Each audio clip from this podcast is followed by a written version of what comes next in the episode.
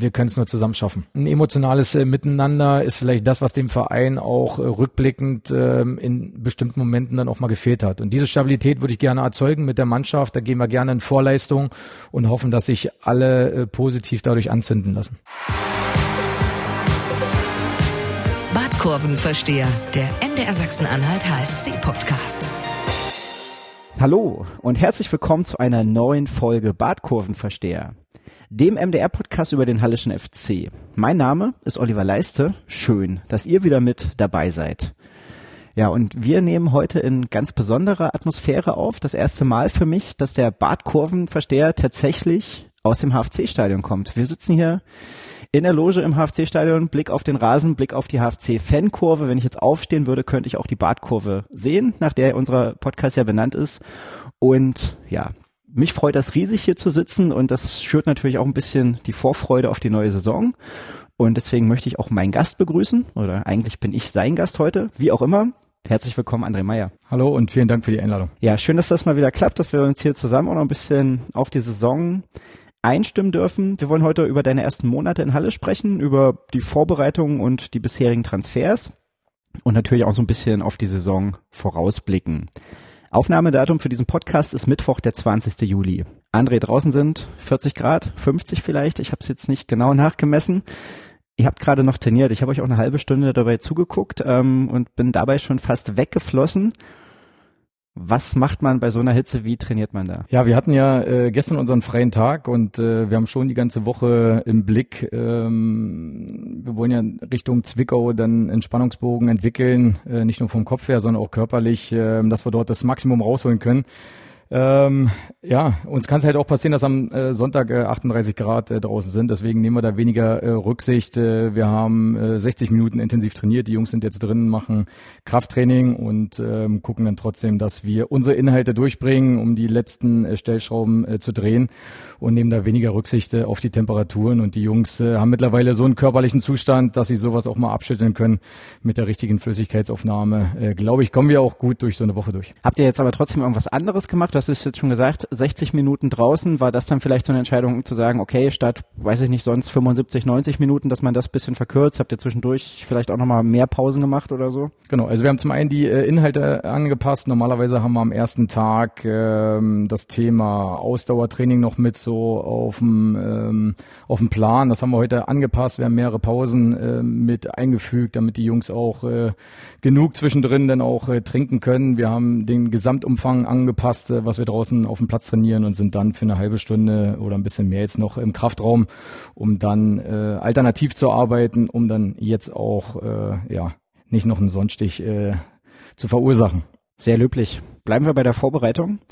Die ist in drei, vier Tagen beendet. Dann startet ihr am Sonntag gegen den FSV Zwickau. Wie zufrieden bist du mit dem Stand der Vorbereitung und dem Verlauf der Vorbereitung? Ja, ich würde es mal ähm, aufteilen in einmal die Findungsphase der Mannschaft, weil wir einen großen Umbruch äh, personell hatten, viele äh, Spieler, die uns äh, verlassen haben und äh, mehrere neue Spieler, die dazugekommen sind. Äh, die letzten fünf Wochen waren für uns auch spannend zu beobachten, wie sich äh, die Mannschaft äh, findet, vor allem die Neuen, wie schnell die sich integrieren in die Gruppe, die jetzt schon da war, was ja ähm, vorrangig der erfahrene Stamm dann ist. Ähm, da können wir mehr als positives Fazit ziehen. Äh, die letzten fünf Wochen waren super. Wir haben das Trainingslager genutzt. Da sind die Jungs schon relativ zügig äh, zusammengeschweißt. Man hat es auch am Wochenende gesehen, dass da viel Spaß auf dem Platz ist, dass die Jungs sich verstehen und einfach Bock haben, zusammen da was äh, zu reißen. Und ähm, das ist nicht selbstverständlich in den fünf Wochen. Es hängt aber auch mit den Charakteren zusammen, die hierher gekommen sind.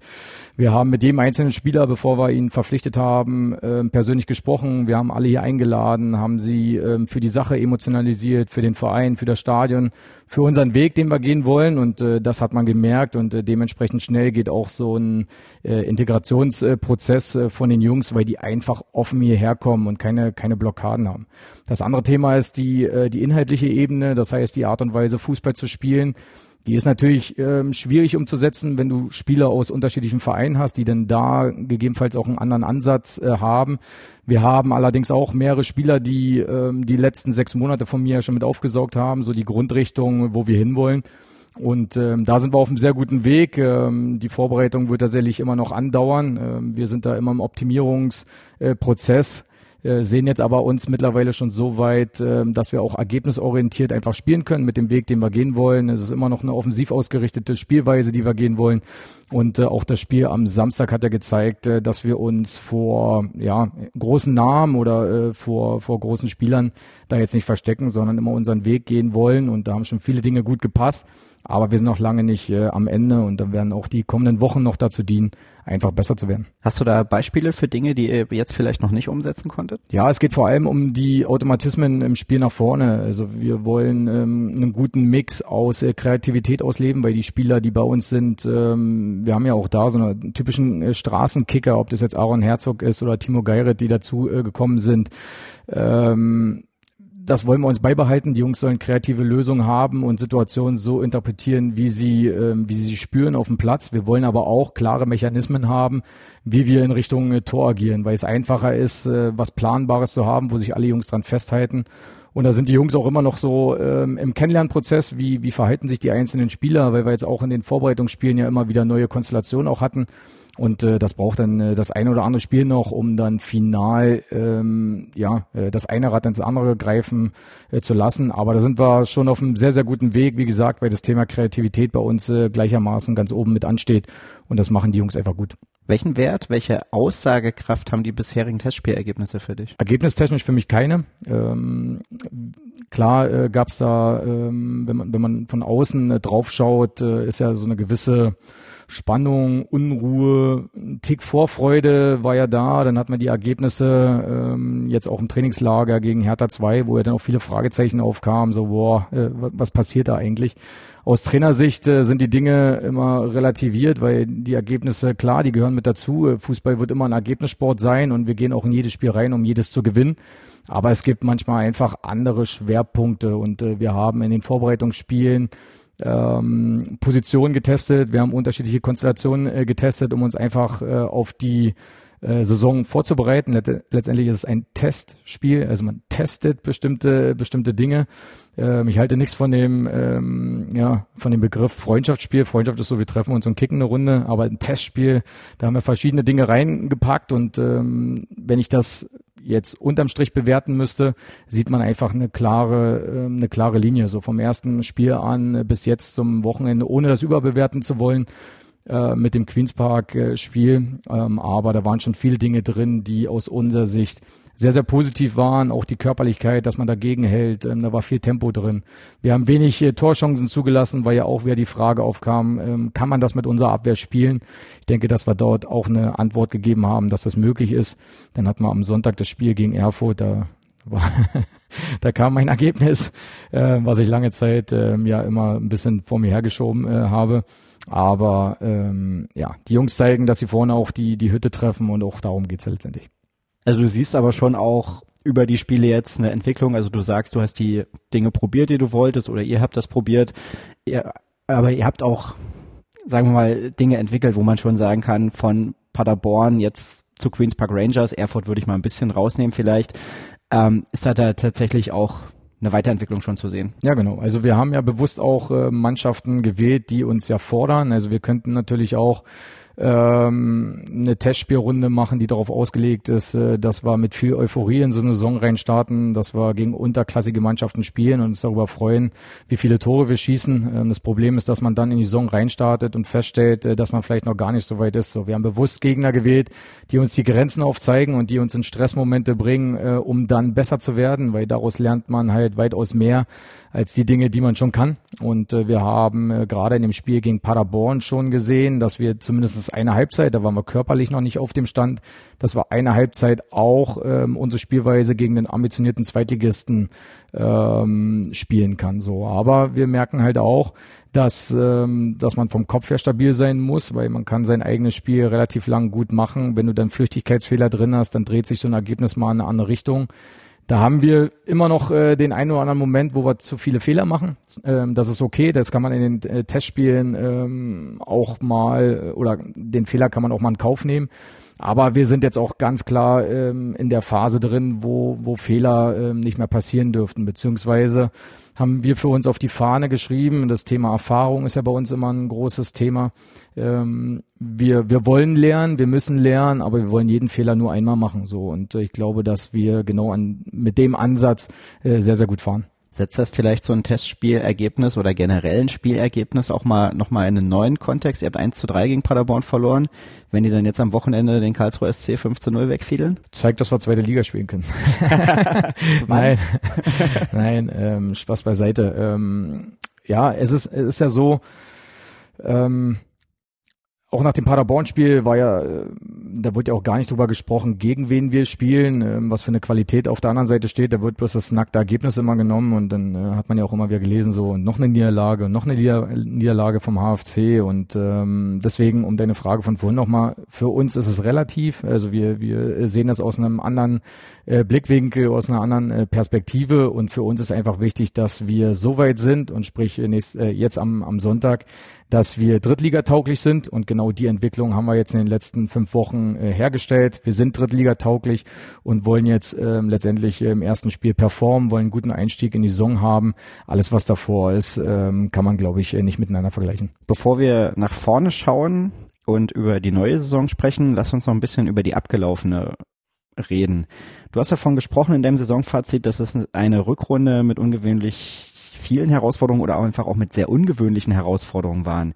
Nämlich mehrere Spielabsagen wegen Corona, die vier Punkte, die abgezogen wurden, weil äh, Türgücü frühzeitig aus der Liga ausgeschieden ist relativ viele Verletzungen, die euch in der Hinrunde mehr beschäftigt haben, aber in der Rückrunde natürlich auch noch das Pokal aus, was sicherlich das Ereignis war, was am meisten im Vereinsumfeld diskutiert wurde gegen Wernigerode.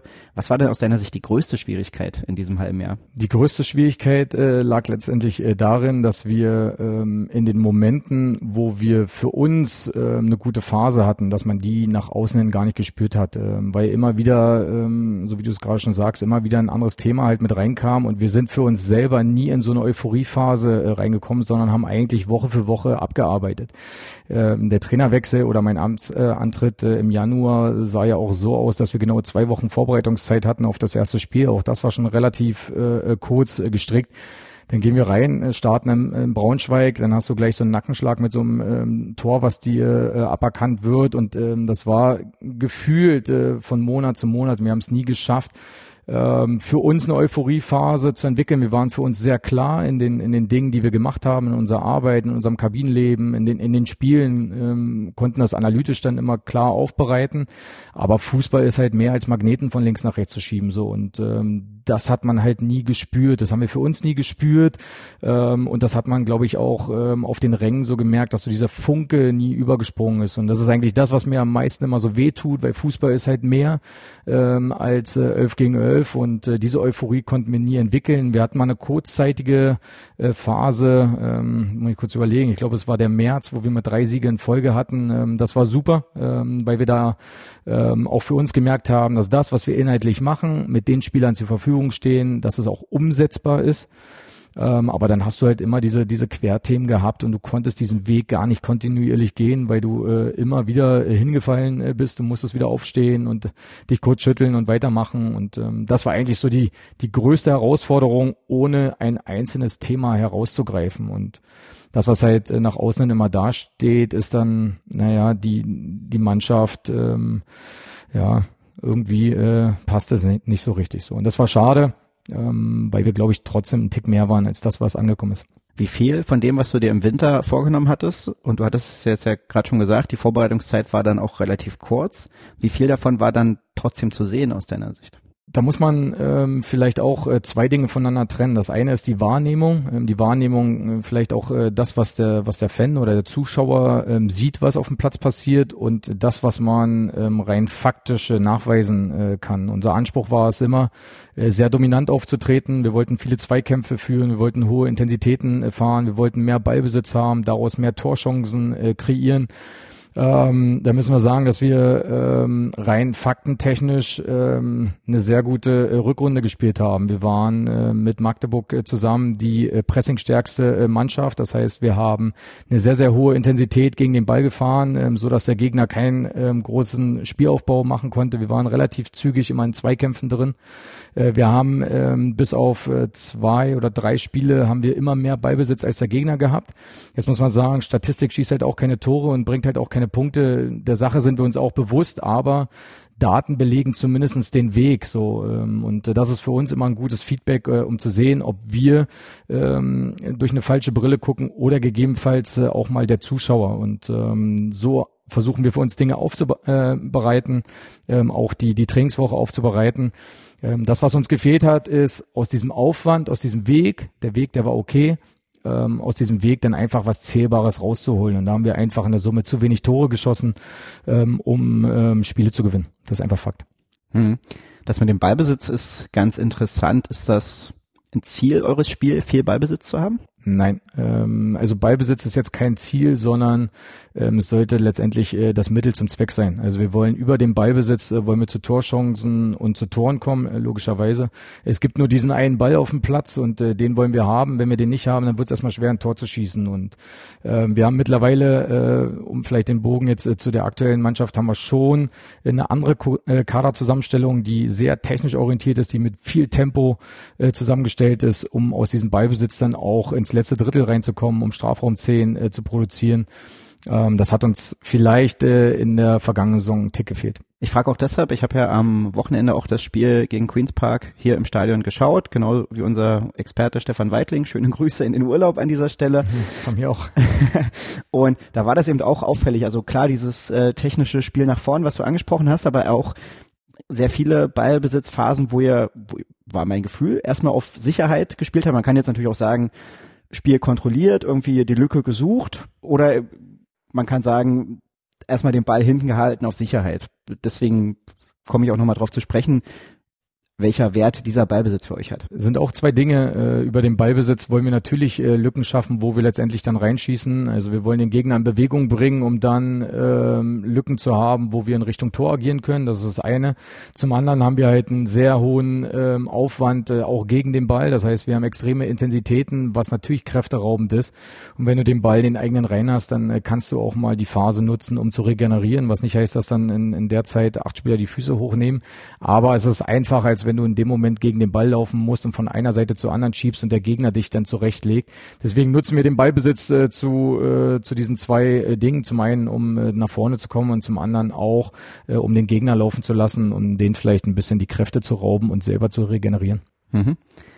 Was hast du gelernt im letzten halben Jahr? Was habe ich gelernt? Ähm, das äh, gelernt ist jetzt übertrieben, aber äh, Fußball ist halt nicht planbar. So und ähm, es, gibt, es gibt viele Dinge, die du, ähm, die du, die du vorarbeiten kannst. Du kannst Wahrscheinlichkeiten erhöhen, aber äh, der Fußball äh, hat sich äh, extrem äh, gewandelt. Vielleicht auch durch die Querthemen wie Corona. Ähm, das muss man jetzt einfach so ähm, so mitnehmen. Das muss man akzeptieren, dass äh, das Fußball nicht nur Fußball ist, äh, dass du äh, sechs, sieben, acht achtmal in der Woche trainierst und dann spielst du ein Spiel und dann ähm, guckst du, was am Ende an der Anzeigetafel steht, sondern du hast sehr, sehr viele Themen, die so mit reinkommen. Ähm, gelernt ist jetzt übertrieben, sondern ähm, gelernt damit umzugehen, ja.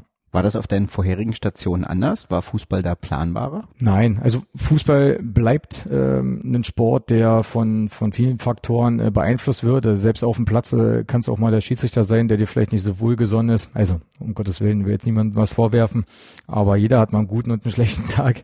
Da musst du auch mit solchen Dingen äh, klarkommen, man muss solche Hürden dann ähm, auch mal nehmen. Es können auch äh, Ausfälle von Spielern sein, ähm, es können ähm, was auch immer. Das kann eine, eine Situation sein, dass du ähm, in einem anderen Stadion spielst und ähm, eine, eine hitzige Stimmung hast. So, das kannst du vorab jetzt nicht planen. Du kannst es mit einberechnen, aber du kannst dich halt nur auf die Dinge konzentrieren, die du selber beeinflussen kannst. So und ähm, das ist, äh, glaube ich, im Fußball generell so. Ähm, auch in meinen Stationen davor äh, war mit Sicherheit jetzt nicht äh, alles planbar. Nach der Saison gab es einen, einen ziemlich großen Umbruch. War der in diesem Ausmaß geplant?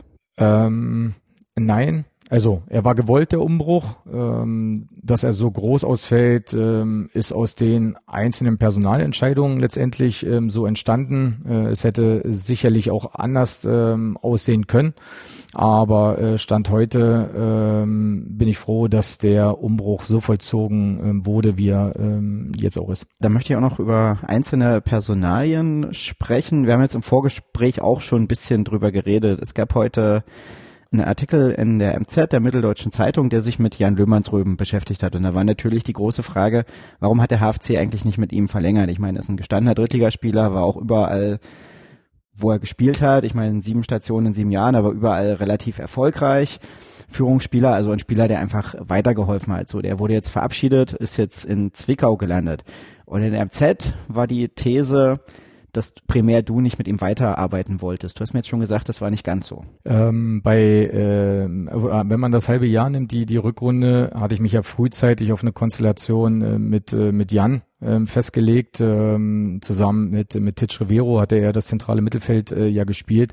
Das zeigt erstmal seine, seine Wertigkeit äh, in unserem Spiel. So, wir haben ein gewisses Rollenverständnis, was einzelne Positionen ähm, spielen sollen. Ähm, Jan hat eine sehr kreative, kreative Auslegung, wie er das äh, interpretiert, hat aber eine Riesenwertigkeit, vor allem im Defensivspiel. Er hat ein riesen Kopfballspiel, er hat eine Körperlichkeit, er hat enorm viel Erfahrung, nicht nur durchs Alter, sondern auch äh, die, äh, die Spiele, die er in der dritten Liga äh, gemacht hat. Und wir waren äh, frühzeitig äh, dran, ähm, Jan auch zu signalisieren, dass wir mit ihm verlängern wollen. Er hat ein Vertragsangebot äh, ähm, vorliegen, was er leider nicht angenommen hat. Das hat sich über relativ viele äh, Wochen gestreckt und in der äh, Planung auf die kommende Saison mussten wir uns, oder das ist dann halt auch äh, unsere Aufgabe, mit, äh, mit Alternativen äh, beschäftigen. Und äh, letztendlich ist es so gekommen, dass wir zu dem Zeitpunkt, äh, wo wir eine Alternative äh, klären konnten, dass äh, Jan noch nicht bereit war, äh, einen Vertrag zu unterschreiben oder es gab unterschiedliche Vorstellungen zwischen Verein und dem Spieler, was jetzt auch nicht unnormal ist, aber es muss halt in die äh, Möglichkeiten des Vereins passen. Und äh, letztendlich ist es so, dass wir uns äh, dann für einen anderen Spieler entscheiden mussten und ähm, Jan letztendlich von mir informiert wurde, dass es dann zu diesem Zeitpunkt äh, nicht so sein wird, dass wir ihm einen Vertrag vorlegen äh, können. Was nicht heißt, dass die Tür gänzlich zu ist, sondern wir eine Prioritätenliste haben in der Kaderplanung, ähm, die dann auch daran orientiert ist, äh, was der Verein an wirtschaftlichen Möglichkeiten hat. Und dann gibt es einfach ein paar Positionen, die vorerst besetzt werden müssen, bevor man nochmal einen weiteren zentralen Mittelfeldspieler holt. Aber um das nochmal klar zu sagen, diese Darstellung aus der MZ, der würdest du dann widersprechen, dass du einfach den Daumen zum Thema Jan Löhmannsrüben gesenkt hast. Ja, ich war mit Jan äh, sehr, sehr offen im Austausch und äh, wir kommen menschlich äh, super miteinander äh, zurecht äh, und das hat man, glaube ich, auch äh, immer, immer gespürt und äh, Jan hat seine Daseinsberechtigung und äh, jeder Drittligaverein kann sich freuen, so einen erfahrenen Mann in seinen eigenen äh, Reihen zu haben. Aber wir haben halt nicht nur eine Planung für eine Position oder für einen Spieler, sondern es ist immer eine Gesamtplanung ähm, auf die Art und Weise, wie man Fußball spielen will und immer im Rahmen der wirtschaftlichen äh, Möglichkeiten. Und ähm, ich hätte mich gefreut, wenn Jan letztendlich hier spielt. Ähm, das hätten wir alle. Die Möglichkeit wäre auch da gewesen zu einem Zeitpunkt, ähm, wo er das Vertragsangebot äh, hat vorliegen gehabt, äh, wenn man beidseitig eine Lösung gefunden hätte. Das war zu dem Zeitpunkt nicht möglich und deswegen wurden andere Entscheidungen dann letztendlich äh, getroffen. Und das gehört zum Fußball mit dazu. Das muss man akzeptieren. Aber so wie die Aussage aktuell dasteht, kann ich sie leider ähm, nicht nachvollziehen. Mhm, okay. Worüber Stefan und ich am Montag, nee, am, wann haben wir aufgenommen? Am Samstag nach dem Spiel direkt diskutiert haben, hat Louis Samson davon profitiert, dass jetzt äh, Titch Rivero und Löhmanns Röben abgegeben wurden? Ganz klar, es ist äh, Platz geworden äh, im zentralen äh, Mittelfeld. Ähm, bei, bei Lou ist es ja so, dass er das Nachsehen hatte ähm, in, der, ähm, in der Rückrunde. Ähm, auch darin begründet, weil wir jetzt keine großen Experimente gestartet hatten, ähm, weil wir ein Spiel nach dem anderen machen mussten. Und ähm, Lou ist äh, fit hier angekommen, jetzt in die Vorbereitung. Äh, er hat auch seine Lehren gezogen aus dem vergangenen halben Jahr und äh, sieht jetzt einfach seine Chance, sich anders zu präsentieren. Das hat nichts mit mir zu tun oder mit der Mannschaft, sondern geht es auch um ihn persönlich, äh, das auch nochmal zu zeigen, äh, dass er nicht der Spieler ist, äh, der sich äh, draußen dann vergnügt, sondern dass er eine Daseinsberechtigung hat, dass er seine Rolle aus, äh, ausfüllen kann. Und letztendlich ist ein Spieler, der enorm viel Erfahrung äh, mitbringt. Und ähm, auch da hat er, glaube ich, am Samstag einfach äh, das Zeichen gesetzt, was jetzt auch wichtig war, um ein Gefühl für diesen Spieler wieder zu bekommen. Und ähm, ja, ähm, für ihn hat sich natürlich jetzt erstmal Freiraum ergeben so, ähm, um die äh, Position mit zu besetzen. Muss aber auch dazu sagen, dass er nicht nur spielt, weil die Lücke da ist, sondern weil er zusammen mit Tunay Denis einfach ein gutes, ähm, gutes Duo dort abgibt mit einem klaren Rollenverständnis. Im Sommer war dann auch von zahlreichen Absagen zu lesen. Ich meine, das ist jetzt auch nicht ganz ungewöhnlich. Ja, man beschäftigt sich mit dem Spieler, spricht ihn vielleicht auch mal an. Ganz viel klappt da nicht. Jetzt hatte man aber schon das Gefühl, zumindestens auch über das, was berichtet wurde, über eure Aussagen, dass ihr mit einigen äh, Spielern konkrete Gespräche geführt habt, die da nicht gekommen sind. Kannst du da sagen, wie viele das ungefähr sind, also mit denen wirklich dann auch die Verhandlungen schon ein bisschen weiter waren? Eine Zahl würde ich jetzt nicht nennen äh, wollen. Es war eine sehr intensive Transferperiode, ähm, die ja aktuell ja immer noch äh, läuft und äh, wir wurden ja frühzeitig ähm, so ein bisschen belächelt oder hinterfragt, ähm, dass wir den Schwerpunkt auf Regionalliga gelegt hatten. Ähm, wir wussten aber um die um die Chance, die einfach in der Regionalliga äh, liegt, äh, bei Spielern, die einfach talentiert sind und äh, die das Potenzial für die dritte Liga äh, bringen. Ähm, die Situation ist aber so, dass ähm, wir halt nicht die Einzigen sind, die dort den Fokus äh, drauf hatten. Und ähm, die guten äh, Spieler aus der Regionalliga stehen halt bei mehreren Vereinen auf der, äh, auf der Liste. Und ähm, da haben wir uns schon ähm, bei mehreren Spielern mh, ja eine Absage dann ähm, eingeholt, die vielleicht nicht immer aus sportlicher Natur äh, war, ähm, sondern dann auch mal aus äh, finanzieller, ähm, ja, äh, aus einem finanziellen Blick heraus, ähm, was jetzt nicht heißt, äh, dass wir hier ähm, ja ähm, nur mit äh, Schokolade bezahlen, aber ähm, im Verhältnis muss ich ganz ehrlich sagen, dass äh, gerade jetzt ähm, und das war ja immer so ein großes Thema, so nach Corona regulieren sich bestimmte Themen in finanzieller Art. Das Gefühl hatte ich dieses Jahr nicht, ähm, hatte eher das Gefühl, dass die Grenzen woanders nochmal hin äh, verschoben worden sind in der dritten Liga. Und deswegen ähm, haben wir einige Absagen erhalten, ähm, aber an sich jetzt unterm Strich, jetzt ähm, akzeptieren wir das so, weil wir sind sehr glücklich mit den Spielern, die jetzt da sind. Du hast es gerade schon ein bisschen anklingen lassen, die Gründe für die Absage, was war das eher Geld oder eher Perspektive? Ähm, bei, beides würde ich sagen. Also das würde jetzt, äh, glaube ich, ähm, vermessen klingen, wenn wir sagen, ähm, dass nicht Spieler ähm, auch auf äh, mögliche ähm, ja, Perspektive dann auch äh, dann schauen. Ähm, wir haben für uns äh, eine klare Absprache mit den Spielern, wo wir, wo wir hinwollen. Und ähm, es ist sicherlich äh, so, dass wir uns mit dem Minimalziel äh, Klassenerhalt ähm, nicht zufrieden geben. So, das ist für uns selbstverständlich, dass wir in dieser Liga antreten, um die Klasse zu halten. Äh, für uns ist wichtig, ähm, der Weg ist das Ziel, das haben wir für uns definiert. Ähm, die dritte Liga ist schwierig, du kannst keine, äh, keine Ziele ausgeben, was einen Tabellenplatz äh, angeht.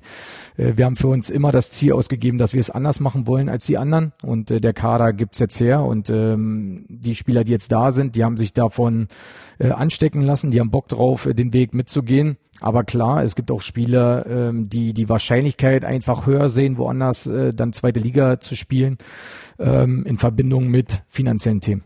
Da werden wir gleich nochmal drauf zurückkommen. Wir haben auch äh, zahlreiche Fanfragen erhalten, die wollen wir hier natürlich auch mit einfließen lassen. Und der Jens fragt nochmal ganz konkret, welche drei Spieler hättest du gerne verpflichtet, die du jetzt nicht bekommen hast? Oh, das ist eine Frage, wo man mich locken will. Ähm, ja, also ich will da gar keine äh, gar keine Namen äh, äh, nennen. Äh, ein ein Thema, äh, worüber ich mich ähm, schon gefreut hätte, ähm, was ja aber auch immer äh, jetzt auch in, in den Medien ja aufbereitet wurde. Ähm, ich hätte Nada gerne in der dritten Liga gesehen. Ähm, das ist äh, einfach aus meiner persönlichen Sicht. Ich habe äh, mit Nada äh, anderthalb Jahre zusammengearbeitet äh, in Berlin. Ähm, er hatte ja dort den, ja, den, den, den, den, den Wiederanfang äh, ähm, im Fußball ja wieder gestartet. Der hatte ja eigentlich schon mal aufgehört und ich hätte gerne gesehen, äh, wie er sich in der dritten Liga ähm, durchsetzt. Ich glaube, dass das bei uns in der Mannschaft einfach ähm, gut gepasst hätte mit ihm. Sicherlich wäre die Frage gewesen, ob man das als Verein hätte stemmen können, was da so ringsherum passiert. Äh, wenn man so einen Blick nach Berlin richtet, ist es schon extrem wild, äh, was um den Spieler so passiert. Aber aus sportlicher Sicht äh, hätte ich mich gefreut, äh, wenn er den Weg äh, mit uns hier in Halle geht. Ähm, kann aber auch nachvollziehen, äh, dass er ja so in seinem in seiner Heimat bleibt und den Weg dann geht. Die anderen zwei würde ich jetzt offen lassen. Na, vielleicht, wir, wir, wir haben ja noch ähm, zehn Minuten oder so Zeit im Podcast, da kommen wir bestimmt nochmal drauf zurück. Für, falls ihr das nicht mitbekommen habt, liebe Zuhörer und Zuhörer, ähm, Nada Ilna Dawi, so die Gespräche waren schon relativ da, relativ weit. Also die Chance war da, dass er in Halle landet. Jetzt hat er sich dafür entschieden, bei Hertha BSC Berlin zweite Mannschaft zu unterschreiben oder generell erstmal bei Hertha. Irgendwie ist ja dann auch immer eine Möglichkeit, dass man auch mal in der ersten landen kann, aber halte ich jetzt aktuell für nicht sehr wahrscheinlich. Und Nada ist aber auch gleichzeitig Influencer bei YouTube und bei Instagram, hat da äh, mehrere Millionen Follower, glaube ich, und war eben auch schon beim, beim BRK ein Spieler, der da für Publikum gesorgt hat, einfach weil die Fans ihn sehen wollten. Und neulich gab es da eine Situation in Berlin, wo dann ein Testspiel von Hertha 2 gegen, ich glaube, Tasmania abgebrochen wurde. Ähm, weil die Fans kurz vor Spielende, also jugendliche Fans, den Platz gestürmt haben, weil die Autogramme von ihm wollten.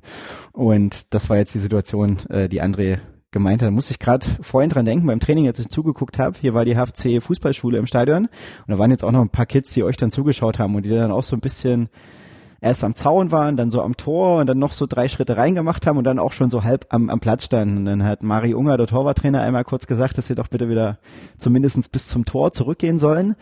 Aber ich weiß nicht, ob äh, Mari Ungers Autorität gereicht hätte, um äh, eine Million Ilna Daui-Fans beim HFC-Training in die Schranken zu weisen. Zumindest hätte er eine Aufgabe mehr dann gehabt, ja.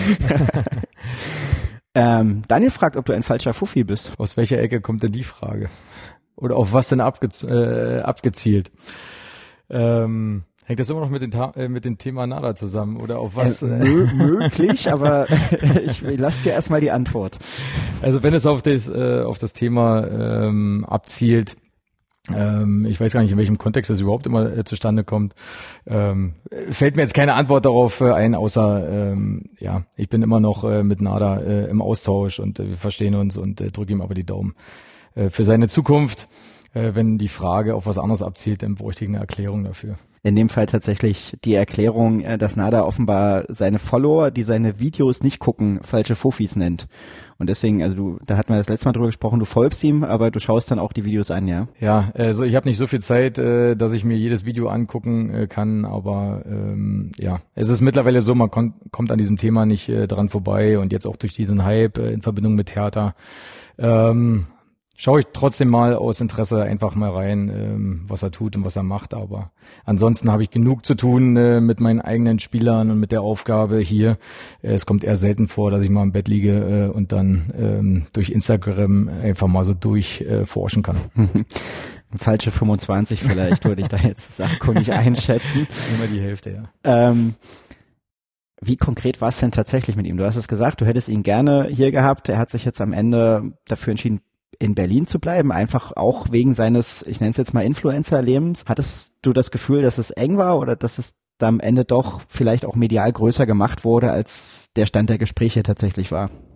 Nein, also aus, äh, aus sportlichen ähm, und emotionalen Gründen war das Thema schon sehr, sehr weit. Der Verein hat sich darum bemüht, ähm, final, aber wahrscheinlich ohne ohne eine realistische Chance zu haben. Das muss man ganz ehrlich sagen. Ähm, klar, das Thema dritte Liga war immer ein großer äh, Traum oder Reiz äh, für für Nada da mal zu spielen und es hätte, glaube ich, von den Rahmenbedingungen hier für ihn einfach super gepasst. Aber äh, seine Entscheidungen werden nicht nur aus dem Sport heraus getroffen, sondern halt auch aus diesem ähm, ja Social Media äh, leben. Und äh, da gibt's einfach eine Geschichte, die er erzählen will, die hängt mit Berlin zusammen. Und Hertha BSC ist auch so der Verein, ähm, wo er auch immer den Traum hatte, dort mal ins Olympiastadion einzulaufen. Und ähm, ja, die Chance, ähm, da ist er so nah dran wie noch nie, ähm, auch wenn er jetzt den Weg über die U23 äh, gehen wird oder muss oder da bin ich jetzt auch im Detail jetzt nicht drin. Ähm, drück ihm aber die Daumen, dass er sein Ziel einfach verwirklichen kann und dann wirklich ähm, dann irgendwann mal als Vollprofi im Olympiastadion äh, einlaufen kann.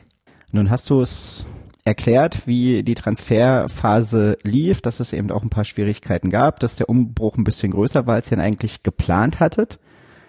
Hast du eine Mannschaft zusammen, die du wolltest, oder hast du jetzt eine Mannschaft zusammen, die du eben aufgrund der Möglichkeiten bekommen hast? Ich habe eine Mannschaft, äh, die zu 100 äh, Prozent zu, unseren, äh, zu unserer Spielidee passt. Und ähm, wir haben eine Mannschaft, die sich äh, voll identifiziert damit. Jeder Spieler hat äh, hier gesessen ähm, und ähm, ja ähm, dafür gestimmt, hier spielen zu wollen. Und ähm, das ist für mich wichtig. Für mich spielen keine Namen äh, irgendeine Rolle, sondern für mich ist wichtig, was ich spüre. Und ähm, im Fußball ist es nun mal so, da gibt es immer viele Namen und und ähm, ja, jeder ist austauschbar. Es hört sich zwar ein bisschen komisch an, ist aber so, das ist bei Trainern genauso.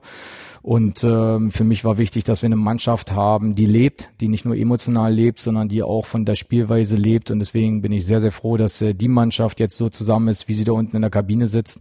Ähm, und äh, das Gute ist halt, bei der Mannschaft gibt's halt aktuell keine Grenzen. Es ist eine extrem junge Mannschaft. Das ist die jüngste Drittligamannschaft beim HFC, die wir, glaube ich, jemals hatten in den vergangenen Jahren und ähm, glaube ich in der Liga ja auch. Und äh, ich glaube, es wird äh, Spaß machen, die Mannschaft zu verfolgen über die Saison hinweg. Äh, wir brauchen brauchen Erfolgserlebnisse, um den Weg logischerweise weitergehen äh, zu können, um dann auch äh, an den Weg dann auch zu glauben. Und da wollen wir am Sonntag äh, ansetzen und ähm, ja, die Mannschaft äh, wird die Antworten darauf geben. Die Aussage wird dir nach einem Unentschieden gegen Zwickau äh, einem Test unentschieden gegen Lok Leipzig und einer Niederlage gegen Dynamo Dresden eventuell nochmal präsentiert werden. Die Mannschaft hat keine Grenzen. Ja, also Grenzen heißt ja, äh, die Mannschaft äh, kann man entwickeln und äh, für uns war ja wichtig, der Umbruch, ähm, den Umbruch zu vollziehen, nicht nur um andere Namen hier zu haben, um alle zu besänftigen, sondern der Umbruch ist da, um hier was zu entwickeln. Und ich hatte seit seit Januar äh, immer so für mich die Frage so äh, hergetrieben, für was steht der HFC, für welchen Fußball, so für was ist unser Alleinstellungsmerkmal und ähm, ich denke, jetzt haben wir was, ähm, was wir ins Leben gerufen haben mit Jung und Wild. Ähm, es ist aber wie immer so im Leben, das hat nicht nur der Fußball ähm, für, sich ähm, exklusiv, sondern es ist immer im Leben, äh, junge, junge Leute müssen entwickelt werden, sie, sie dürfen Fehler machen und aus diesen Fehlern lernt man. Ähm, nur gibt der Fußball nicht so viel Zeit, das wissen wir. Wir wollen auch äh, so schnell wie möglich performen und Punkte einsammeln, aber ähm, ich kenne halt die Vorteile von einer jungen, von einer jungen Mannschaft. So, äh, die geht mit einer relativ geringen Hemmschwelle in so eine Saison rein und ähm, wird dann äh, das Maximum halt abrufen. So und wir müssen halt die Erfahrung, die Drittliga-Erfahrung müssen wir schnell sammeln. Da sind auch alle Spieler gefragt, die jetzt einfach die Erfahrung schon haben, um, um Niedfeld, um Landgraf, äh, um Redemann, um Vollert. Äh, wir haben genug Spieler, die einfach äh, genug Power in dieser dritten Liga schon ähm, mit sich bringen und ich denke, dass die Kombination aus beiden äh, eine enorm spannende äh, Gruppe hervorruft. Und ähm, dann schauen wir mal, wo uns die Reise hinführt. Ähm, klar, wir wollen am Wochenende äh, in Zwickau punkten. Das ist aber ein komplett anderes Spiel als das, was wir hier gegen äh, Queens Park erlebt haben. Das ist einfach Drittelliga pur in Zwickau. Äh, da scheppert's. Äh, neun von zehn Bällen wirst du über dich rüberfliegen äh, sehen und dann musst du halt kämpfen, fighten, um in die Liga äh, reinzukommen, um dann erst dein eigenes Spiel machen zu können. Und äh, das wollen wir annehmen. Und ähm, klar, wir würden gerne sofort Ergebnisse zaubern. Ähm, garantieren kann ich es nicht. Aber auch wenn es am Anfang nicht läuft, würde ich es jetzt nicht überbewerten. Steffen hat auch noch eine Frage, ähm, ob du ein Team zusammen hast, mit dem du deinen Fußball spielen kannst. Da haben wir gerade schon ein bisschen drüber gesprochen. Und er fragt, wo du dir gegebenenfalls noch Verstärkung wünscht. Ähm, die Mannschaft ähm, ist nur auf diesen Spielstil ähm, ausgelegt. Also klar, man kann mit der Mannschaft auch was anderes machen. Ähm, sie ist sicherlich auch aufgrund ihres Tempos äh, auch eine Umschaltmannschaft. Ähm, das äh, macht sie halt ähm, dann auch stark, so dass man auch Spielphasen hat, wo man tiefer steht und dann das Tempo nutzt und dann eher eine, eine Kontermannschaft ist. Das ist nicht unsere DNA, da wollen wir gar nicht hin. Wir wollen proaktiv spielen, wir wollen früh attackieren, frühe Balleroberung haben und mit viel Tempo Richtung Strafraum agieren. Aber ja, die Mannschaft ist genau auf diesen Spielstil zusammengestellt. Das wollten wir, weil wir da einfach in der letzten Saison an unsere Grenzen gestoßen ähm, sind. Und äh, wir haben viele spannende Spieler, äh, ob das jetzt Nico Hug äh, außen ist. Wir haben mit Aaron Herzog jemanden, der jetzt äh, für mich ein Neuzugang ist, der zwar schon länger hier ist, aber der für mich ein Neuzugang ähm, ist. Wir haben äh, mit Basti Müller jemanden, einen extrem spannenden Stürmer, der äh, so gar nicht auf dem Zettel äh, stand, äh, glaube ich, hier auch noch gar nicht so wahrgenommen wird. Äh, der musste in Braunschweig als Außenspieler ran, ist aber eigentlich naturgemäß ein Mittelstürmer. Und ähm, wir haben viele, ähm, viele gute Jungs, ähm, die jetzt einfach äh, auf den Platz müssen und ähm, anfangen müssen zu schwimmen, so in der Liga 3. Und was die offenen Positionen angeht, ähm, ja, ähm, wir haben ähm, im Verein diskutiert, ähm, wo gegebenenfalls noch Bedarf steht. Das ist jetzt kein Geheimnis, ähm, dass wir äh, sicherlich ähm, im Vergleich zum vergangenen Jahr äh, an Größe äh, ein Stück verloren haben, so an Körpergröße. Das Thema kennen wir. Wir haben jetzt aber nicht bewusst ähm, eine verkleinerte Mannschaft zusammengestellt, sondern es hat sich jetzt einfach so ergeben. Aber wir kennen jetzt den Bedarf, halten da Ausschau ähm, und äh, wir werden gegebenenfalls ähm, auch nochmal Ausschau halten. Was heißt gegebenenfalls? Wir halten Ausschau ähm, nach einem anderen Stürmer Typen, so, äh, weil ich glaube, ich, äh, die Mannschaft muss noch ein Tick heterogener zusammengestellt werden. Ähm, aber auch das wieder im Kontext, ähm, was ist, was gibt der Markt überhaupt her? Und ähm, was wollen wir überhaupt machen? Welcher Spieler passt zur Mannschaft? Weil uns auch das wichtig ist, dass wir nicht jeden nehmen, der jetzt irgendwo rumläuft, sondern er muss zur Mannschaft passen. Ähm, und was ist wirtschaftlich darstellbar? Und aus diesen drei Komponenten ähm, werden wir sehen, wer zum Schluss übrig bleibt. Und vielleicht ist es auch keiner. Thema Größe finde ich einen ganz spannenden Aspekt. HFC-Fans, äh, die die verbotene Stadt nicht hören können, müssen jetzt sozusagen 20 Sekunden weiter skippen. Äh, Magdeburg hat ja genau das letzte Saison gemacht und ist jetzt auch in der zweiten Liga mit einer Sturmreihe angetreten, die, glaube ich, im Durchschnitt 1,69 groß ist. Und das war eben so dieses markante Zeichen. Viele kleine Spieler haben dafür technisch versiert, hohes Tempo. Du hast es vorhin auch schon angesprochen, dass ihr da bei der Pressing-Intensität in der Rückrunde ähnlich aufgetreten seid wie der FCM, der immerhin Drittligameister wurde ist.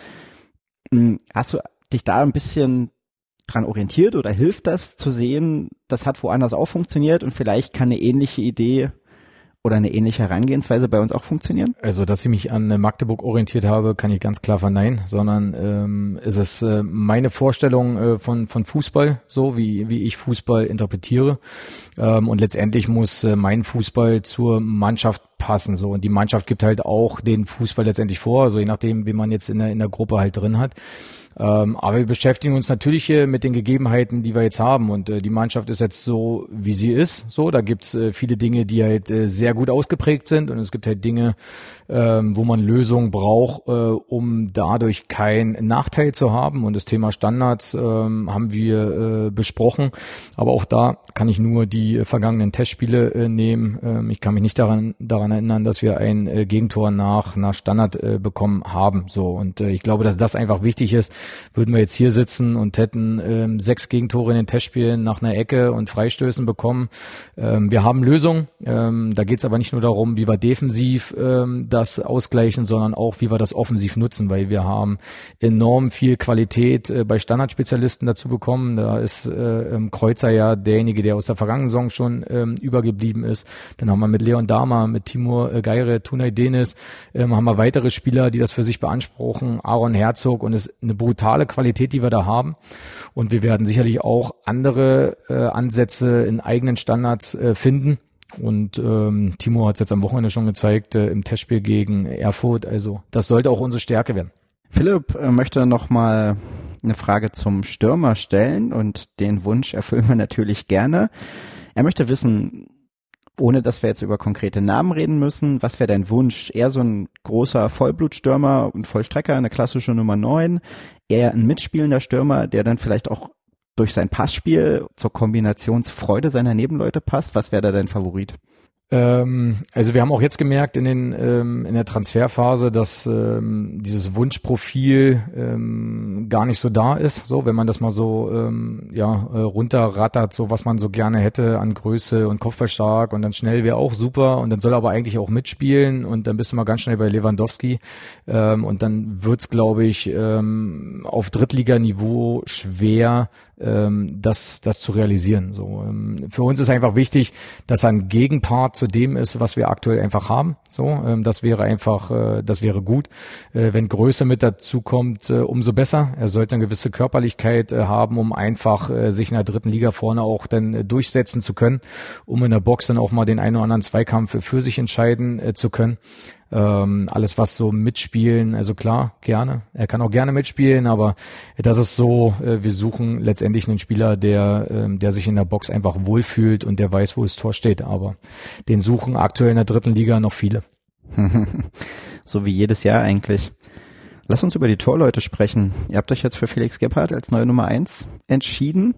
Und wir haben in unserer Folge, könnt ihr auch gerne nochmal nachhören, liebe Zuhörerinnen und Zuhörer, vom Wochenende auch darüber philosophiert, was eben den Ausschlag gegeben hat. Vielleicht kannst du das auch nochmal ein bisschen erklären. Die Ausgangssituation dort war ja, dass, ähm, dass ich Felix noch nicht live gesehen hatte. Ähm, das ist eine Empfehlung, die von Marian Unger kam ähm, und äh, was für uns, glaube ich, auch ein Qualitätsmerkmal ähm, ist. Äh, Felix hatte sich mit dem HFC beschäftigt aufgrund ähm, der Entwicklung von Tim Schreiber. Die die beiden kennen sich auch gut. Dahingehend ähm, gab es eine gab's eine Empfehlung und äh, ich denke, dass das erstmal ein riesen Qualitätssprung für den Verein ist, dass man so einen äh, talentierten Torhüter äh, für sich äh, gewinnen kann und ähm, dementsprechend ähm, ist, äh, ist Felix äh, zusammen mit Mesi ähm, in die Vorbereitung rein, ohne da eine klare Tendenz zu haben, sondern ich habe mir beide angeschaut. Äh, Mesi hatte ja eine tolle Rückrunde gespielt jetzt äh, in, den, in den Phasen, wo er auf dem Platz stand. Und äh, letztendlich haben wir eine Entscheidung getroffen, auch wieder auf unseren Spielstil hinweg. Für uns war die Frage, suchen wir das äh, Risiko oder äh, ist gegebenenfalls der Gegenpol wichtig, sprich jemand, der schon Erfahrung hat, äh, der eine gewisse Ruhe ausstrahlt, was dann eher so im Fall äh, bei, äh, bei Mesi denn gewesen wäre. Wir haben uns aber dafür entschieden, ähm, dass wir eher diesen proaktiven äh, Torhüter haben wollen, der dann ähm, mitspielt, der das auch mit einem gewissen Risiko macht. Man hat es jetzt auch am Samstag gesehen, ähm, dass Felix das sehr offensiv interpretiert, teilweise das äh, in der Viererkette dann äh, mitlöst, den Schritt nach vorne. Und diese Qualität wollen wir für uns einfach nutzen und das ist weniger Entscheidung äh, gegen jemanden, sondern für jemanden.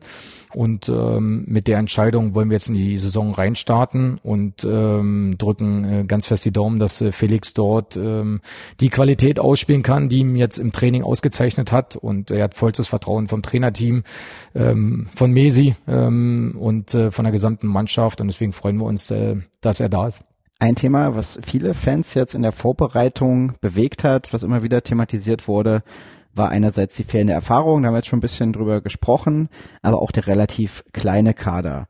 So, wenn ihr jetzt, wie es im letzten Jahr war, einige Verletzte habt, könnte es ja da relativ eng werden oder relativ schnell auch schwierig werden. Was erwiderst du auf diese Bedenken? Kann ich nichts erwidern, sondern das ist einfach so, wir gehen mit einem ähm, kleineren Kader als in der vergangenen Saison ähm, rein in die Saison, wobei man sagen muss, der Kader in der vergangenen Saison war ja so nicht gewollt, die Größe, sondern der ist ja entstanden aufgrund der ganzen Verletzten in der Hinrunde. Dann hat man nochmal nachverpflichtet, dadurch äh, wurde der Kader ja aufgebläht. Äh, er wäre sicherlich dann nicht so groß gewesen ähm, unter anderen äh, Umständen. Und ähm, das Thema Corona wird uns weiterhin verfolgen. Ähm, ob es uns äh, trifft oder nicht, äh, wir werden sehen. Ähm, ist es so, dass äh, aber auch äh, ja, man kann jetzt nicht äh, den Kader jetzt endlos äh, groß machen. Zum einen verlierst du den Fokus für den einzelnen Spieler. Also ich glaube, dass es für die Trainingsarbeit jetzt auch nicht ratsam ist, einen extrem großen Kader zu haben. Auf der anderen Seite äh, musst du diesen Kader ja auch äh, finanzieren. Und da gibt es einfach einen Abwägungsprozess. Was willst du? Und äh, wir haben jetzt aktuell einen Kader von 19 Spielern und äh, drei Teutern. Äh, wir haben mit Arne Rühlemann jemanden aus der A-Jugend schon äh, voll integriert, was ähm, jetzt nicht nur aufgrund der äh, Breite des Kaders geschuldet ist, sondern ähm, Arne hat ähm, einen tollen Eindruck hinterlassen. Wir wollen den Weg weitergehen, dass äh, für die A-Jugend immer die Tür offen steht hier und wir wollen Ide Identifikation schaffen und darüber wollen wir einfach dann auch ein Stück weit die Breite des Kaders dann mit abfedern. Aber was passiert, wenn sich wieder so viele Spieler wie letzte Saison verletzen, fragt Jens und ich würde direkt mal anschließen, macht ihr vielleicht irgendwas, um zu verhindern, dass sich so viele verletzen? Wenn man die äh, fünf Wochen nimmt, in denen wir jetzt die äh, intensive Vorbereitung ähm, hatten, äh, sind wir ohne Verletzung, toi toi toi, ähm, ohne Verletzung ähm, sind wir jetzt durchgekommen. Das hängt zum einen damit zusammen, wir haben unsere Trainingsarbeit äh, umgestellt, ähm, ohne die Arbeit davor jetzt äh, bewerten zu wollen, aber wir haben jetzt eine andere Intensität im Training, ähm, um sie einfach, äh, um auch die körperlichen Grenzen äh, letztendlich äh, zu verschieben. Das haben bestimmte Analysen ähm, gezeigt und äh, wir äh, trainieren mit sehr, sehr hohen Intensitäten und Umfängen, ähm, um die ähm, körperlichen Voraussetzungen anzupassen und haben ähm, parallel dazu ähm, durch unsere medizinische Abteilung, sprich durch unseren Physiotherapeuten, durch unseren äh, Mannschaftsarzt, äh, dahinter ist noch ein Sportwissenschaftler, ähm, werten wir sämtliche Daten aus, um mögliche Überbelastung oder mögliche Verletzungen, die schon stattgefunden haben, äh, nicht zu verschleppen. So, äh, wir nehmen äh, regelmäßig CK-Werte, wo du Entzündungswerte äh, im Körper erkennen kannst, wo du siehst, okay, der Spieler hat schon einen Schlag abbekommen oder er geht jetzt auf eine Überbelastung hin.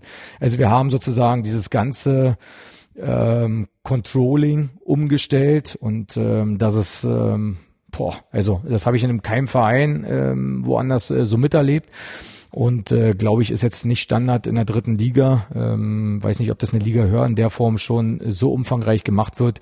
Deswegen ähm, riesen Dankeschön auch äh, an unseren äh, Doc äh, Bartels, äh, der das äh, alles vorantreibt. Ähm, wir haben äh, auch von Hansa Rostock äh, noch einen weiteren Physiotherapeuten dazu genommen, äh, einen leitenden äh, mit Dennis Hasenberg, den ich ähm, aus meinen vergangenen Stationen her schon kannte. Ähm, er ist nicht nur Physiotherapeut an der Liga, sondern trainiert auch mit den Jungs gleich auf dem Platz.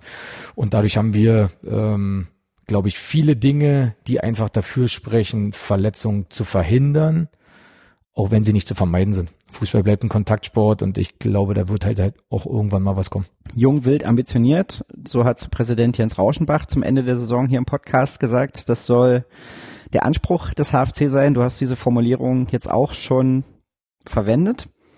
Wo landet der HFC, wenn ihr dieses Entwicklungspotenzial, was du angekündigt hast und eben diesen Claim, jung, wild, ambitioniert, wenn ihr das umsetzen und tatsächlich nutzen könnt. Ich bleib dabei. Ich würde keinen Tabellenplatz äh, jetzt nennen, weil die dritte Liga natürlich an sich schon mal wild ist. Äh, wenn du in die Liga reingehst, äh, es gibt ja nur zwei Ziele. So die die eine Hälfte der Liga äh, stellt ihren Kader zusammen, um aufzusteigen, und die andere Hälfte stellt ihren Kader zusammen, um äh, das nächste Jahr wieder mit dabei sein äh, zu können.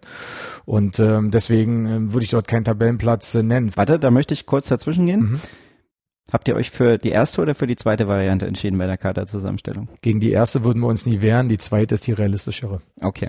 Äh, das, was für uns aber äh, wichtig ist, also man ich finde, man sollte, man sollte träumen, das gehört zum Fußball mit dazu. Man sollte sich immer ähm, auch ähm, höhere Ziele setzen. Dafür lohnt es sich im Fußball. Das macht auch Spaß. Es gibt auch Phasen in der Saison, wo das vielleicht auch mal äh, gefühlt greifbar ist.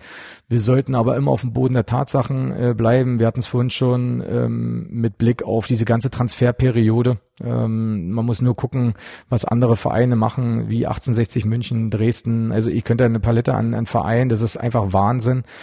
Ähm, wir wollen unsere Dinge gut machen und ähm, die Zielstellung, der Weg ist das Ziel. Ich glaube, ich passt äh, überragend auf uns. Und äh, dieses Ziel, das ist nicht definiert. So, wir werden sehen, was am Ende auf der Zielfahne äh, draufsteht. Aber für uns ist wichtig, alles, was zwischen Anfang und Ende passiert. So und äh, das ist das, was äh, was ja auch alle wollen. Das ist alle, was alle spüren wollen, äh, was wir auch spüren wollen. Wir wollen Spaß bei der Arbeit haben. Äh, wir wollen unsere Grenzen verschieben. Ich kann es äh, nur wiederholen. Wir wollen in jedes Spiel reingehen und uns nicht verstecken und äh, äh, die Gegner fordern.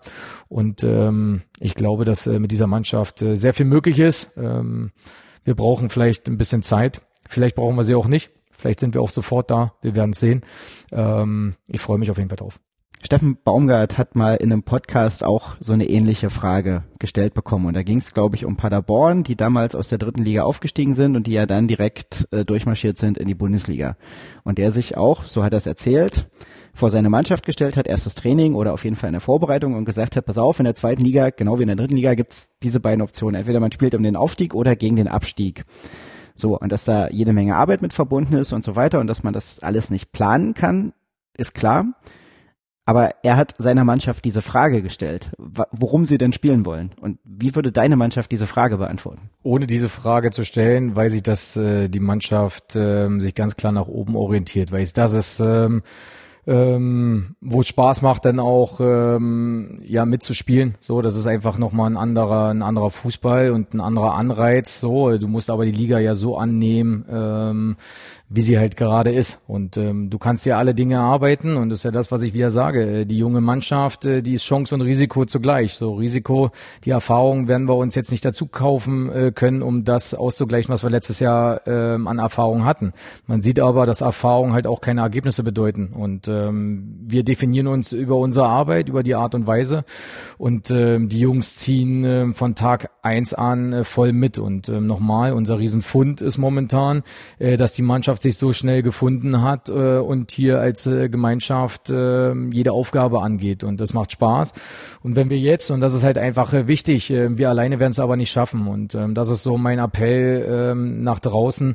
Äh, wir haben uns äh, bemüht, äh, alle mitzunehmen. Ähm, wir haben jetzt äh, die sechs Wochen genutzt äh, oder die, die fünf Wochen jetzt genutzt, äh, uns überall blicken zu lassen.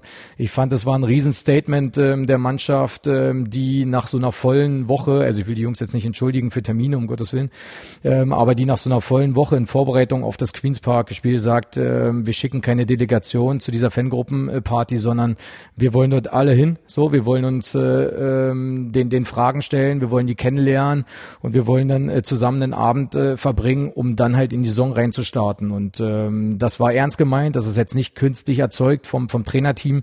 Wir haben das offengestellt und äh, das zeigt, glaube ich, auch die andere Herangehensweise. Und gleichermaßen machen wir das äh, mit Sponsoren. Und ähm, da gehört jeder mit dazu, dazu gehört auch die Medienwelt mit dazu, ähm, die uns äh, jeden Tag kritisieren darf. Ähm, gerne, das gehört äh, mit dazu, ähm, einen anderen Blick drauf zu werfen. Aber Fakt ist, wir können es nur zusammen schaffen. Und ähm, eine offene, ehrliche und äh, ja, ähm, eine emotional, ein emotionales äh, Miteinander ist vielleicht das, was dem Verein auch äh, rückblickend ähm, in bestimmten Momenten dann auch mal gefehlt hat. Und diese Stabilität würde ich gerne erzeugen mit der Mannschaft. Da gehen wir gerne in Vorleistung und hoffen, dass sich alle äh, positiv dadurch anzünden lassen. Gut, war natürlich jetzt auch über große Teile der letzten Saison schwierig, ne, mit Corona, genau wie das Jahr Keine davor, ähm, dass man da bestimmte Dinge auch wieder erst etablieren muss. So, ich finde, die Fans sind auch klasse in Vorleistung gegangen. Aus ihrer Sicht am Wochenende tolle Choreo, tolle Stimmung für ein Testspiel. Klar, es war ein schöner Gegner oder ein, ein sehr interessanter Gegner. Am Ende war es trotzdem ein Testspiel. Also dafür wurde da auf dem Platz, aber auch auf den Rängen schon einiges geboten, fand ich. Und die Aussage habe ich ja auch mal getroffen, dass die Fans immer ein Gespür dafür hatten, wann wir sie, wann wir sie brauchten. Ähm, wir hatten ähm, unser Saisonausklang gegen äh, gegen Wien, Wiesbaden, wo es um nichts mehr ging. Ähm, es waren so viele Zuschauer hier, äh, Familien, Kinder, alte, äh, junge, ähm, die Fanszene war da. Das war äh, sicherlich auch nicht das schönste Spiel zum Saisonausklang, aber ich hatte zum ersten Mal das Gefühl, was hier eigentlich in Halle so möglich ist. Und ähm, ich weiß, das kann man nicht nur fordern, sondern wir müssen da einfach ein paar Dinge auf dem Platz äh, erstmal umsetzen, um, um, um dann äh, sowas äh, zu entfachen. Aber wir hatten halt auch äh, einfach coole, äh, coole Events äh, ähm, hier, ob das das Spiel gegen Osnabrück war, äh, was ja auch äh, fußballerisch einfach wild war, aber es war einfach ein geiler Abend und äh, davon würde ich einfach äh, gerne äh, nächstes Jahr mehr haben, weil das, glaube ich, äh, für das Gemüt in der heutigen Zeit, wir haben so viele komische Themen äh, mittlerweile links und rechts außerhalb äh, des Sports. Ich würde gerne für, äh, für ein paar paar positive Momente mehr sorgen, als wir die im vergangenen Jahr hatten. Das ist ein sehr schönes Ziel. Ich habe noch ähm, ein, zwei buntere Themen, bevor wir dann zum Ende kommen. Der Thomas fragt dich, oder der Thomas möchte gern wissen, ob du dich jetzt gut in Halle eingelebt hast und was du eigentlich in deiner Freizeit machst, äh, wenn du mal nicht Fußball guckst. Puh, also eingelebt, ähm, ja, ähm, ich habe nicht so viel Zeit, äh, um mal äh, außerhalb äh, des Sports irgendwas zu machen. Meine äh, Zeit ist da sehr gering. Wenn ich mal Zeit habe, ähm, versuche ich die Zeit mit meinen Kindern zu nutzen oder mit meiner Familie generell. Ähm, Gerade wenn wir jetzt mal einen Tag frei haben, äh, dann bin ich äh, in der Regel äh, zu Hause, um da mal Hallo zu sagen und den Alltag zu stören. Ähm, aber ansonsten äh, beschränkt sich ähm, mein Freizeitleben ähm, sehr auf meine Familie und weniger auf äh, eigene Hobbys. Ähm, da habe ich aktuell nicht so viel Zeit. Ähm, als die Möglichkeit ähm, in der vergangenen Saison gab, war ich relativ viel auf der Peisnitzinsel mal so spazieren, um ein bisschen zu gucken, so die Leute mal kennenzulernen und so mal ein bisschen so das Halle-Flair aufzusaugen. Aber relativ wenig äh, Zeit dafür. Du hast es ja auch gesagt, als du kamst. Ich meine, du bist geboren in Halle, warst äh, als Kind hier immer bei deinen Großeltern. Hast du Halle jetzt nochmal anders kennengelernt vielleicht in den wenigen Momenten, wo du tatsächlich mal in der Stadt unterwegs sein konntest? Äh, für mich war, ich habe ja meine, äh, vor allem meine, meine Ferienzeit so als äh, Schulkind hier verbracht bei meinen äh, Großeltern und ähm, war dann viele Jahre nicht mehr hier und ich hatte Halle immer als, äh, als grau so in Erinnerung. Ähm, ich habe zwar auch viel Zeit auf dem Petersberg äh, verbracht, äh, in den Gärten, ähm, aber ansonsten hatte ich Halle sehr als, äh, als graue Stadt in Erinnerung, warum auch immer. Ähm, wenn ich das mit heute vergleiche, unfassbar, was hier so passiert ist. Also es ist eine Studentenstadt, äh, es ist sehr, sehr bunt ähm, und ich glaube, dass Halle an sich, die Stadt, die Region total unterschätzt wird. Das haben auch die Spieler gemerkt. Ähm, wir haben äh, auch sie jetzt nicht nur für den Verein äh, versucht zu emotionalisieren, sondern sie auch ähm, in die Region mit reinzunehmen und da haben Spieler den so ein bisschen, ja, also der Osten ist immer so ein bisschen negativ befleckt. Da haben die Jungs Halle und den Osten mal von der anderen Seite kennengelernt. Und ähm, auch dafür wollen wir beitragen, dass vielleicht mal ein anderes Bild nach außen getragen wird, weil auch das für äh, mögliche äh, Transfers auch mal wichtig ist, ähm, dass man nicht immer nur denkt, so, oh Mann, Halle, sondern da steckt weitaus mehr dahinter, ähm, als Halle vielleicht früher mal ähm, bieten konnte. Ähm, ich fühle mich wohl hier, die Spieler fühlen sich wohl und ich denke, ähm, dass das auch ähm, ja, Anspruch sein sollte, das nach außen äh, zu kommunizieren. Am Samstag beim Spiel war, glaube ich, die B-Juniorinnen oder noch jünger, auf jeden Fall die Mädels vom HFC waren diesmal die Ballmädchen. Ich habe es auf der Tribüne gesehen, da waren auch einige von denen da. Wir hatten ja vor einiger Zeit auch die Folge mit der Lilly, der Kapitänin von der Frauenmannschaft und der Theresa, äh, sind ja aufgestiegen. Glückwünsche auch nochmal dazu. Grüße an die Mädels. Und nun ist heute Abend ja auch ein Viertelfinale bei einer Europameisterschaft.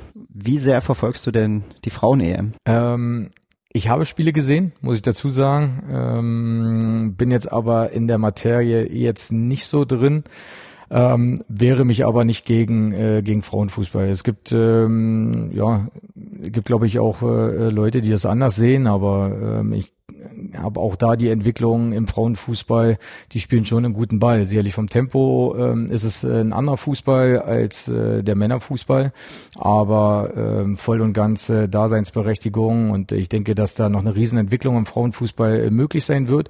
Man muss es zulassen, man muss offen dafür sein und muss äh, einfach auch die Chance geben, äh, dass sich äh, die Frauen da auch äh, präsentieren können und ich denke, äh, generell vom Frauenfußball wird man nach vorne hin noch viel hören und äh, mich freut es, dass wir eine eigene äh, Frauenabteilung haben oder Mädchenabteilung haben, die dann auch erfolgreich äh, ist. Ich wurde damit auch schon ähm, äh, irgendwann mal konfrontiert und habe da auch eine Videobotschaft mal hinterlassen. Ähm, nein, also ich selber habe auch eine Tochter, ähm, die ja zwangsläufig äh, vor das runde Leder immer mittreten äh, muss und äh, mal gucken, ob sie sich äh, irgendwann dem Fußball komplett annimmt. Ich würde es ihr auf jeden Fall nicht verbieten und ich denke, das sagt schon viel aus. Kannst du irgendwas mitnehmen? Jetzt vielleicht nicht nur auf die EM aktuell bezogen, sondern wenn du abends ähm, Spiele schaust. Sei es jetzt heute Abend das Viertelfinale England gegen Spanien oder meinetwegen, wenn du ein Champions League Spiel guckst, bist du da vom Fernseher und kannst du da, egal welche Art Fußball da läuft, jetzt irgendwas für dich mitnehmen, wo du dann sagst, das bringe ich vielleicht auch am nächsten Tag mit zum Training oder versuch das irgendwie mit einzubeziehen.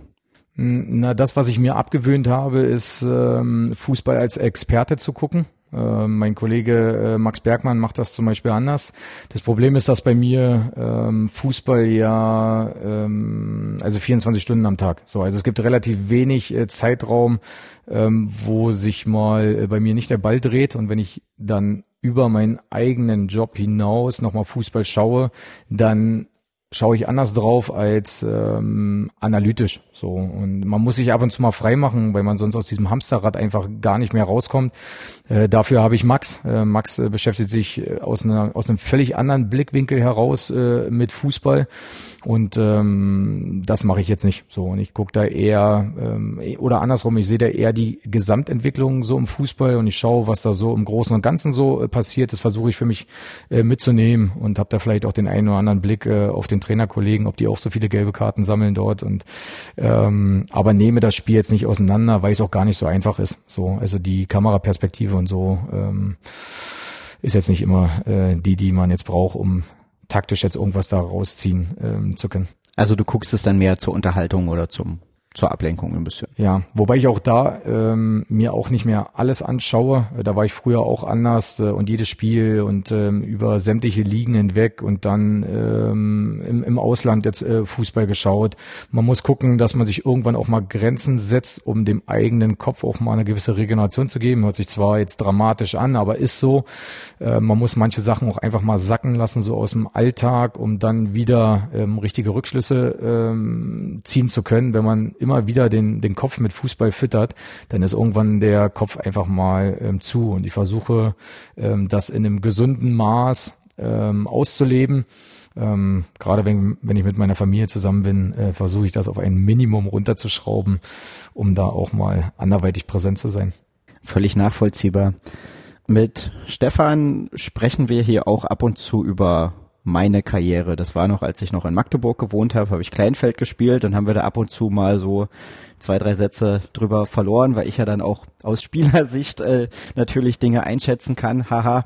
Ähm, und jetzt bin ich, wohne ich seit einer Weile schon wieder in Leipzig, äh, bin da auch bei einem Verein aktiv, LVB Leipzig, und habe jetzt aus der Not heraus, muss man auch so ein bisschen sagen, die Rolle des spielenden Co-Trainers übernommen für diese Saison und habe jetzt morgen meine erste Einheit, die ich irgendwie leiten darf und deswegen einfach meine Frage an dich, welchen Tipp hast du für mich als Trainer? Wenn du Spaß haben willst, schmeißt einen Ball rein, teilst zwei Mannschaften ein und Feuer frei, dann lernst du die Mannschaft erstmal kennen. So, dann hast du, glaube ich, den größten, den größten Spaßfaktor. Ich würde mit so wenig Regeln wie möglich reingehen und ähm, einfach das Spiel in den Vordergrund stellen. Das wäre mein Vorschlag. okay, das, das, das werde ich, werde ich versuchen. Ich glaube, Franz Beckenbauer hat mal geht, äh, gesagt, er geht raus und spielt Fußball. Ist so am Ende, ja.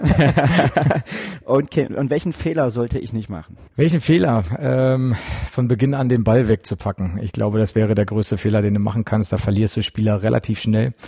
Ähm, was viele Kollegen auch äh, verkehrt machen, ist Spieler belehren. Ich denke, dass es äh, immer noch ein, ein, Spiel der Spieler ist und weniger ein Spiel der Trainer. Ich denke, dass äh, wir Trainer immer den Rahmen vorgeben sollten und die Richtung, wo wir hinwollen, aber alles, was dazwischen drin passiert, ähm, sollten Spieler mitgestalten. Und ähm, wenn sie dann das Gefühl haben, dass sie mitwirken können und dass sich daraus äh, was Großes entwickelt, dann ähm, stehen sie zu 100 Prozent hinter diesem Weg und können sich damit identifizieren, haben Spaß dabei, wenn es dann auch erfolgreich ist. Und ähm, das ist ein ähnlicher Ansatz, den wir hier ähm, gehen. Wir spielen äh, Kreisklasse, da ist der Spaß sozusagen der höhere Faktor, der Erfolg ist so. Wenn dann wir ihn haben, ist er okay. Dann, dann, hätte, dann, hätte ich noch eine kleine Motivation für, für nach dem Training. Vielleicht hilft das. Das, das stimmt. Ähm, auch daran wird sicherlich nicht scheitern. Wir kommen zur letzten Frage, die hat äh, Micha Bendix äh, geschickt, auch treuer Fan dieses Podcasts und generell des HFC. Und er schreibt, äh, wenn du drei fette Haselnüsse voll mit Wünschen frei hättest. Was wünschst du dir vom Verein, von deiner Mannschaft und vom HFC-Umfeld für die Saison? Ähm, vom Verein, ähm, da geht es sicherlich darum, dass man ähm, Vertrauen in den Weg ähm, entwickelt, äh, weil so ein, so, so ein Weg ist äh, mit Chance und Risiko verbunden, ähm, hat man jetzt schon mehrfach, äh, mehrfach gesagt. Ähm, das ist äh, wichtig, dass man ähm, so lange wie möglich an dem Weg auch äh, festhält und da vielleicht die eine oder andere Delle dann auch mal ähm, verkraftet, ohne daran äh, zusammenzubrechen, sondern man muss dann auch ähm, einfach gewisse Phasen durchstehen ähm, auch wenn die nicht schön sind. Ähm, was waren die anderen zwei Wünsche? Von deiner Mannschaft? Meine Mannschaft, ähm, dass sie sich, ähm, dass sie das, äh, was wir hier haben, mit sehr viel Demut angeht ähm, und jeden Tag äh, als Chance begreift, äh, als Chance für uns als Verein, als Mannschaft, aber auch für die eigene persönliche Karriere. Und genauso sollten wir jeden Tag das Training angehen, dafür leben und dann aber auch entsprechend auf dem Platz Vollgas geben. Und vom Umfeld? Vom Umfeld. Nur zusammen, nicht nur geschrieben, sondern ähm, das zu leben. Und ähm, Fußball ist mehr als ähm, die Jungs da unten äh, zu beobachten. Ähm, mein Wunsch ist, dass wir hier was äh, Großes entstehen lassen. Und ähm, auch da äh, sind keine Grenzen gesetzt. Äh, man sieht jetzt punktuell, was hier so möglich ist im Stadion gegen Queens Park Rangers. Äh, einfach mal äh, über 6000 hier im Stadion. Was für eine, was für eine Wucht. Unfassbar. Es war Gänsehaut pur. Rückblickend das letzte Spiel gegen Wien Wiesbaden. Und ich habe einfach Bock drauf, mit allen hier was äh, zu gestalten. Und die, die Jungs unten, das Funktionsteam, die Mannschaft, die spürt das. Und äh, das wäre ein großer Wunsch äh, an alle, die uns auch sehr kritisch durch, äh, durchleuchten, die uns persönlich ähm, vielleicht auch keine Chance geben. Ähm, das wäre mein, mein Wunsch, ähm, dass man ähm, ja, nur zusammen dann auch, auch wirklich in allen Phasen und auf allen Ebenen dann auch lebt und vielleicht das eine oder andere Kommentar, was man vielleicht auf der Zunge trägt oder vielleicht äh, gerne mal irgendwo hinschreibt, dass man das vielleicht auch mal im Sinne des Großen und Ganzen äh, vielleicht auch mal hinten runterfallen lässt und das eher konstruktiv äh, vielleicht mal formuliert. Ein sehr schönes, konstruktives Schlusswort. Ja, dann wollen wir zum Ende kommen hier in dieser die mit diesem schönen Ausblick auf den Heiligen Rasen im HFC-Stadion. Falls ihr es noch nicht getan habt, liebe Zuhörerinnen und Zuhörer, bei den meisten ist das längst erledigt, weiß ich, aber falls nicht, ähm, ihr könnt diesen Podcast abonnieren bei Apple, bei Spotify, im Podcatcher eurer Wahl. Fast überall sind wir zu finden, genau wie wir uns auf unserer Homepage mdr.de, dort im Bereich Sport. Es gibt auch eine Facebook-Gruppe zu diesem Podcast, die heißt genau wie dieser Podcast Bartkurvenversteher, da könnt ihr sehr gerne beitreten könnt mit uns, mit Daniel, Stefan und mir diskutieren, könnt Fragen an unsere Gäste schicken, so wie heute an André Meyer und einfach mit uns im Kontakt sein. Da würden wir uns auch sehr freuen. Ja, und dann bedanke ich mich bei euch fürs Zuhören und André, ganz vielen Dank für deine Zeit. Ich danke nochmal für die Einladung. Badkurvenversteher, der MDR Sachsen-Anhalt HFC Podcast.